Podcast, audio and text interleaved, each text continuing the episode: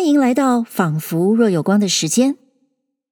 中秋都过了，天气还是这么热，真是让人绝望啊！就算我住在亚热带好了，但老天真的需要让我们这么热吗？在这么热的天气里，我就想给大家浇一盆冷水。怎么说呢？今天的节目我可是非常任性啊，打算给大家读一次北宋欧阳修的《秋声赋》。哦，啊，这是喝倒彩的声音哈，我好像听到了年轻朋友，如果有的话哦，的抗议的声音。哎，够了吧？谁要听人念国文课本啊？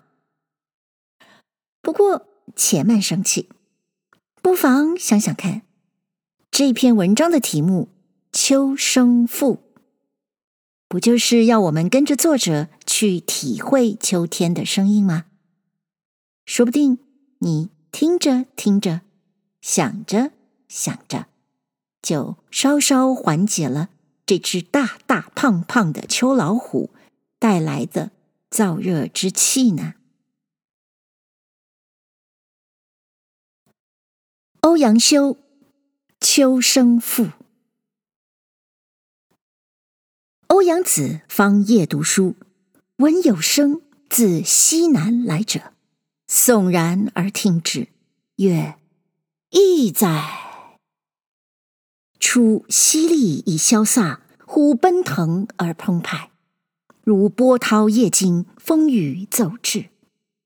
其出于物也，匆匆铮铮。”金铁皆鸣，又如赴敌之兵，衔枚疾走，不闻号令，但闻人马之行声。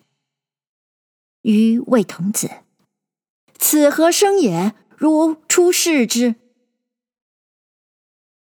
童子曰：“星月皎洁，明和在天，似无人声，声在树间。”余曰。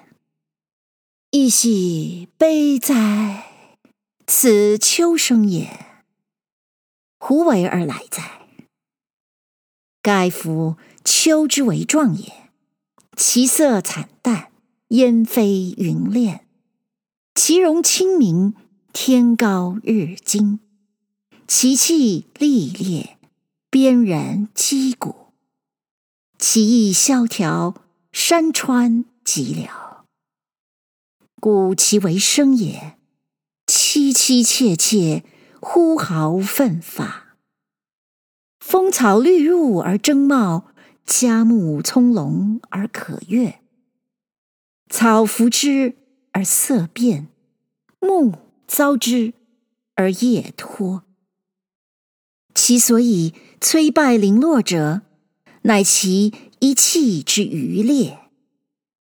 夫秋。行官也，于时为阴；又兵象也，于行用金。是谓天地之义气，常以肃杀而为心。天之于物，春生秋实，故其在月也。商生主西方之音，宜则为七月之律。伤，伤也，物既老而悲伤；夷，戮也，物过盛而当杀。嗟乎！草木无情，又是飘零；人为动物，为物之灵。百忧感其心，万事劳其形。有动于中，必摇其筋；而况思其力之所不及，忧其志之所不能。以其沃然丹者为槁木，依然黑者为辛辛。奈何以非金石之质，欲与草木而争荣？念谁为之强贼？亦何恨乎秋声？童子莫对，垂头而睡。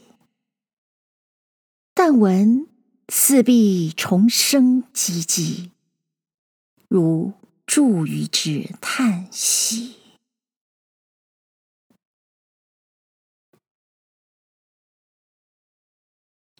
谢谢您收听这一集的《仿佛若有光》，是不是大家都化身为欧阳修的童子，垂头而睡了？